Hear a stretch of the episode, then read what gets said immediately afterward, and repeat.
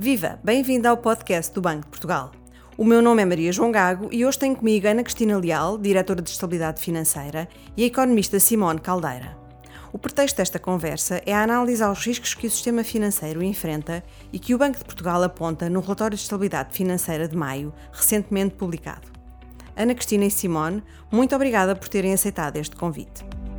Ana Cristina, a recente turbulência financeira com origem nos Estados Unidos criou um novo foco de incerteza pode afetar a estabilidade financeira em Portugal? De que forma?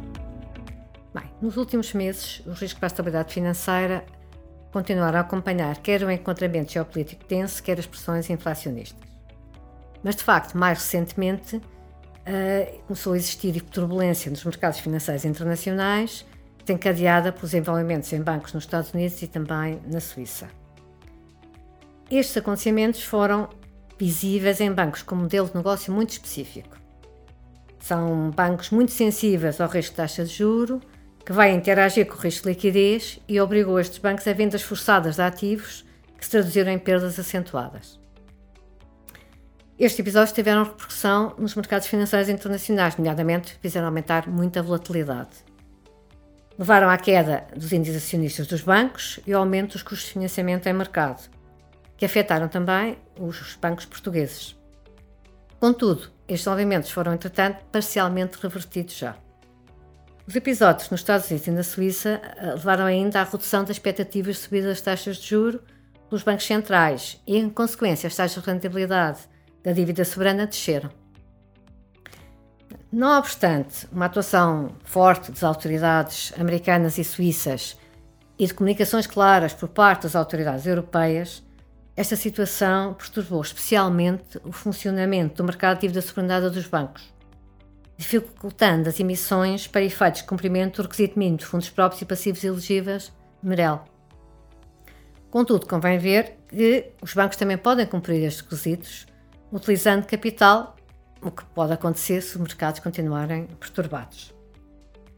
As características do balanço dos bancos que manifestaram estas dificuldades bem como a supervisão que estão sujeitos, é bastante diferente daquela que existe na área do euro e para o sistema bancário português. No caso da área do euro e para Portugal, são muito mais exigentes. Como vimos, as perturbações recentes nos mercados financeiros internacionais centraram-se nos indicadores dos bancos. Numa situação eventual de maior eh, aversão ao risco de forma mais generalizada, e da turbulência acrescida dos mercados financeiros internacionais teria impacto adverso sobre o custo de financiamento, sobre os preços de ativos e a atividade económica, bem como potenciais efeitos de contágio a outros bancos com modelos de negócio e características de balanço muito diferentes daqueles que estiveram na origem destas tensões. Mas um ponto muito importante é que os bancos portugueses estão agora muito mais preparados para absorver eventuais choques, mesmo bastante adversos, operando com rastros de capital e de liquidez historicamente elevados. Também salientar, em particular, no que diz respeito à liquidez, que estes rácios são calculados com o valor de mercado destes ativos líquidos, mesmo que esses títulos estejam contabilizados no balanço a custo amortizado. Por outro lado, os ativos líquidos dos bancos portugueses são constituídos essencialmente por reservas em bancos centrais, que são muito líquidas, e também por títulos de dívida pública, que são elegíveis para financiamento junto do BCE. Desta forma, minimiza bastante o risco dos bancos portugueses terem de vender em mercado títulos e restando perdas.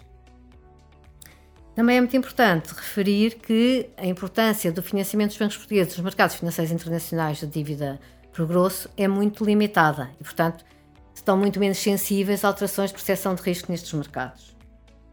Como seria de esperar, eh, estes eventos suscitaram um quadro geral de incerteza, motivou uma monitorização acrescida por parte das autoridades, mas também não nos podemos esquecer que, se necessário, o BCE dispõe de um conjunto de instrumentos de política monetária com capacidade de proporcionar liquidez adicional ao sistema bancário na área do euro e preservar a transmissão da política monetária.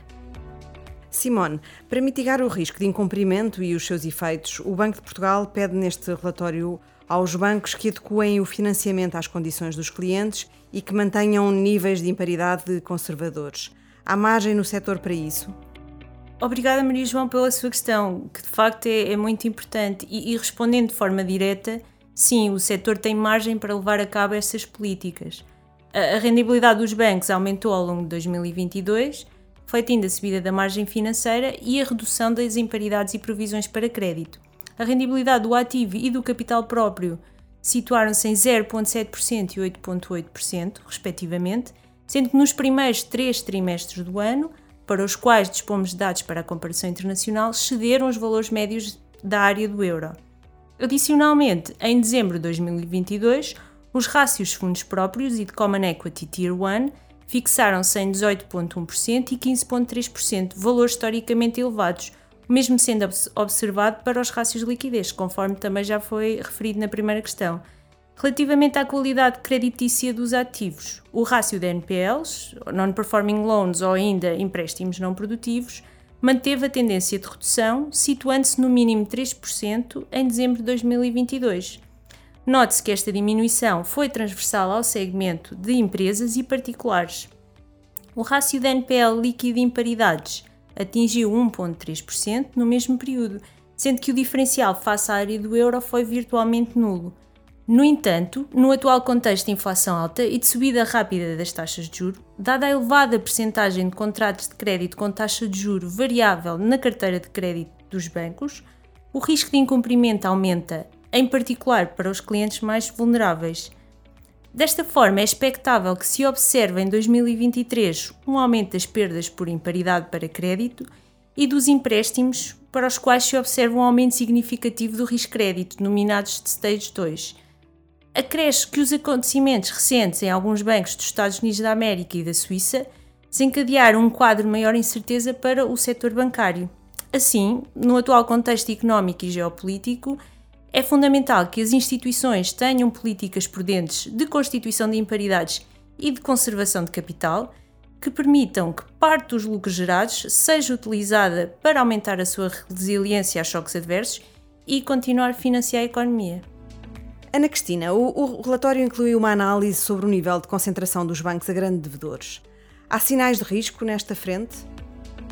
Facto, o REF apresenta uma caixa que analisa a evolução entre 2017 e 2022 das posições dos bancos em porcentagem do seu capital a grandes grupos económicos com uma atividade predominantemente não financeira. Os principais resultados desta caixa são os seguintes. A exposição aos grandes grupos económicos em porcentagem do capital manteve-se estável durante este período não se tendo também registrado uma evolução diferente para aqueles que apresentavam um nível de endividamento elevado. Para além de não haver indícios de concentração excessiva do sistema bancário a grandes grupos económicos, que é uma conclusão muito importante, observa-se também que a importância dos grupos com elevado endividamento no ativo total dos grupos económicos diminuiu consideravelmente ao longo deste período. Esta evolução insere-se na tendência geral de redução de endividamento das empresas portuguesas na sequência da crise da dívida soberana. Mas, claro, embora não se identifiquem sinais de risco, o Banco de Portugal continuará a monitorizar a evolução destas posições, sendo que os bancos deverão manter estratégias de diversificação, bem como critérios de concessão de crédito prudentes. Simone, são também apresentados resultados preliminares sobre a exposição da banca aos riscos climáticos físicos através do crédito concedido a empresas. Quais as principais conclusões? Antes de avançar para as conclusões, é importante referir que este tema em destaque apresenta uma primeira estimativa da exposição do sistema bancário aos riscos físicos. Para o efeito, são considerados seis eventos de risco climático físico, stress hídrico, stress térmico relacionado com o aumento da temperatura, incêndios, inundações, subida do nível da água do mar e furacões e tufões, cujos impactos nas empresas seriam equivalentes ao que seria esperado observar num horizonte temporal muito longo. Estes impactos nas empresas são classificados entre risco inexistente até o risco mais elevado, severo. Os resultados su sugerem a existência de concentração da exposição do crédito a empresas localizadas em áreas com potencial materialização de risco de stress hídrico, stress térmico e incêndios.